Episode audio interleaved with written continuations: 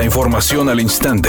Grupo Radio Alegría presenta ABC Noticias. Información que transforma.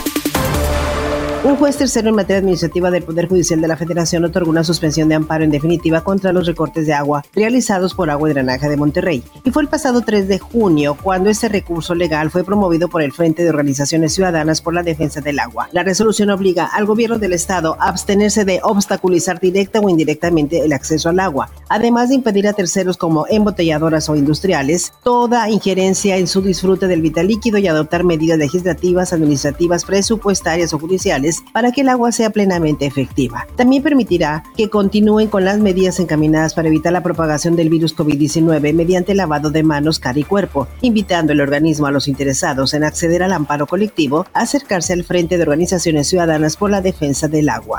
La secretaria de Salud en el Estado, Alma Rosa Marroquín, informó que en Nuevo León se tiene registro de dos casos de la viruela del mono, dos descartados y cinco analizados, indicando que los pacientes se encuentran estables sin tener que hospitalizarse y señalando que solo los primeros casos sí tenían antecedente de viaje. En Nuevo León les comparto que tenemos ya dos casos confirmados positivos, que el primero se los adelantábamos hace 3, 4 semanas y posteriormente semana pasada reportado positivo. Ya tenemos dos reportados negativos de los que teníamos como probables y en este momento tenemos cinco que están en proceso de evaluación y que se encuentran pendientes del resultado. Entonces tenemos nueve casos que hemos evaluado como posibilidad de diagnóstico de viruela del mono dos confirmados positivos, dos negativos y cinco todavía en espera de respuesta. Todos los pacientes afortunadamente se encuentran estables. Por otra parte, recordó que los síntomas son erupción en la piel, dolor de cabeza, fiebre, malestar general, cansancio, inflamación de ganglios del cuello, axilas o inguinales, signos que pueden durar entre dos y cuatro semanas.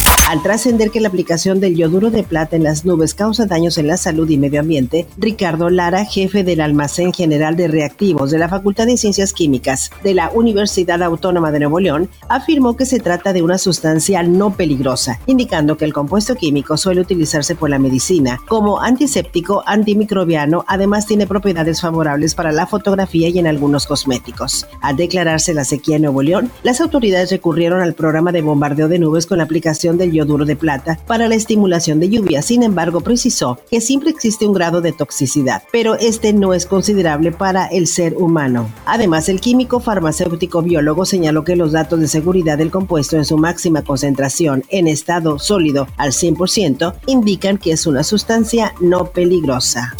Editorial ABC con Eduardo Garza. Los pozos de agua de la macroplaza que iban a ser parte de la solución de la crisis del vital líquido son una decepción. Esperaban casi 800 litros por segundo y solo aportan 130. Estos pozos se iniciaron en la pasada administración estatal. No los construyeron bien y ya se agotaron. El acuífero de la macroplaza está seco.